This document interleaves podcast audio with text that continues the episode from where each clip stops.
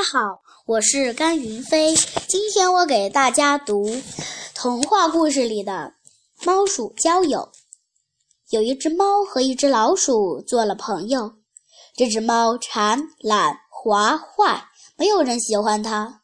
它对老鼠甜言蜜语，说老鼠多么可爱，多么勤劳，多么聪明。老鼠经不起猫的糖衣炮弹，答应跟猫生活在一起。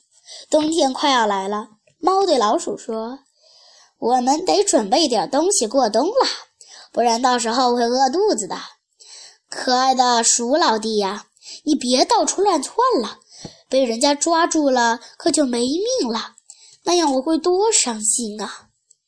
猫的话让老鼠非常感动，它接受猫的建议，去买了罐猪油。可是把猪油藏在哪里呢？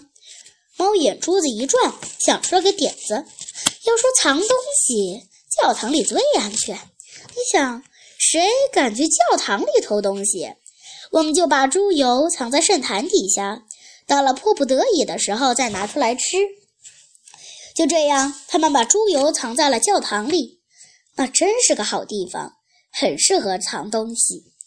不久，猫馋瘾大发，想去吃猪油解馋。他对老鼠说：“亲爱的鼠老弟，我表妹生了个白毛花底儿的小宝宝，她让我给孩子做教父，我还得去抱着她洗礼呢。我走了后，你在家里好好看家吧。”“哦，这真是件好事，赶紧去吧。”老鼠说，“早点回来，有什么好吃的，别忘了给我留点儿。”其实猫在撒谎。他没有表姐，也没有谁请他当教父。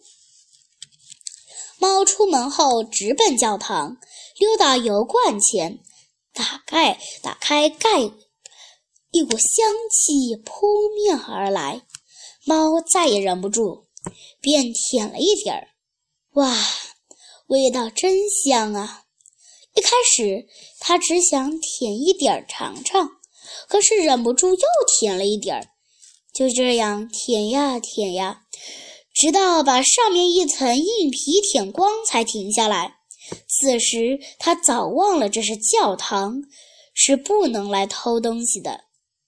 猫吃饱后，很惬意地在屋顶上散散步，躺在躺下晒晒太阳，抹着胡子回味猪油的美味。到了晚上，他才回家。你终于回来了。今天过得很愉快吧？老鼠说：“马马虎虎吧。”猫回答：“呃，给孩子取了个什么名字呢？”老鼠问。“一层皮儿。”猫敷衍道。“一层皮。”老鼠觉得很新鲜。“你们家族现在流行起这种奇怪的名字吗？”“这有什么奇怪的？总比你们鼠类起的各种各号的名字扒手强吧？”猫说完，便呼呼大睡起来。没过多久，猫又嘴馋了，于是跟老鼠说：“又有人请我做教父了，真是盛情难却呀！只好拜托你看家了。”老鼠想都没想就答应了。猫又偷偷来到教堂，开始偷吃猪油。这一次，它一口气吃掉了半罐。吃完了，又自言自语道：“这东西吃的时候才知道味道有多美。”这一天，猫玩的可真痛快。到了晚上，猫匆匆回到家。老鼠问：“今天给孩子取了个什么名字呢？”“去一半。”猫不假思索地说。“什么？去一半？我活这么大，头一次听到这样的名字。”这么奇怪的名字，书上都不会有。过了一阵子，猫又想去偷吃猪油了，便故技重施。他对老鼠说：“俗话说，好运来了，躲都躲不开。这不，我表哥家添了个黑毛白爪的儿子，也要我当教父。如果不去，还真不好意思。”你不介意看家吧？快去吧，这次不知道又会给孩子起什么稀奇古怪的名字。”你这个穿黑袍、脱辫子的家伙，能有什么见识？